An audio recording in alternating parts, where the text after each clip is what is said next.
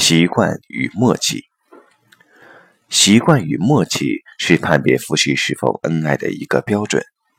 习惯指的是模式性互动行为的建立，不过它虽是稳定婚姻的基础，但也可以让彼此纯然只成为对方生活中无意义的一种存在。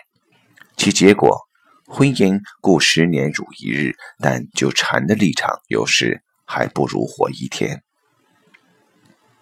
默契与习惯不同，它是活的，是在面对新状况下彼此的相知，因此生活间充满了乐趣。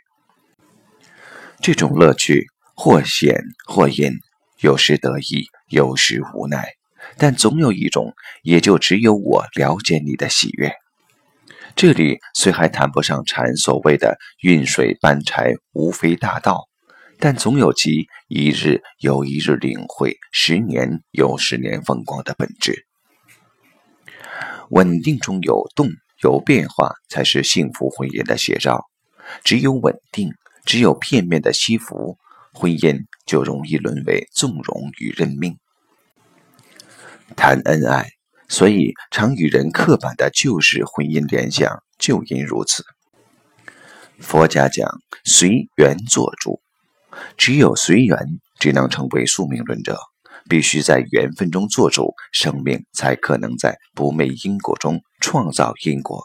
婚姻也不例外。因此，我们可以说，习惯的婚姻固然牢固，却是死的牢固；恩爱的婚姻必得有创造的影子。两者彼此学习。也共同向外学习，容许很多差异，却保留别人无法分享的包容、感激与更重要的相知。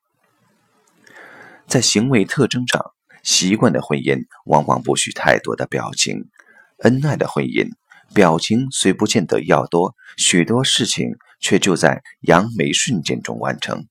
这扬眉瞬间里，有太多因彼此忽悠而生的自得与骄傲。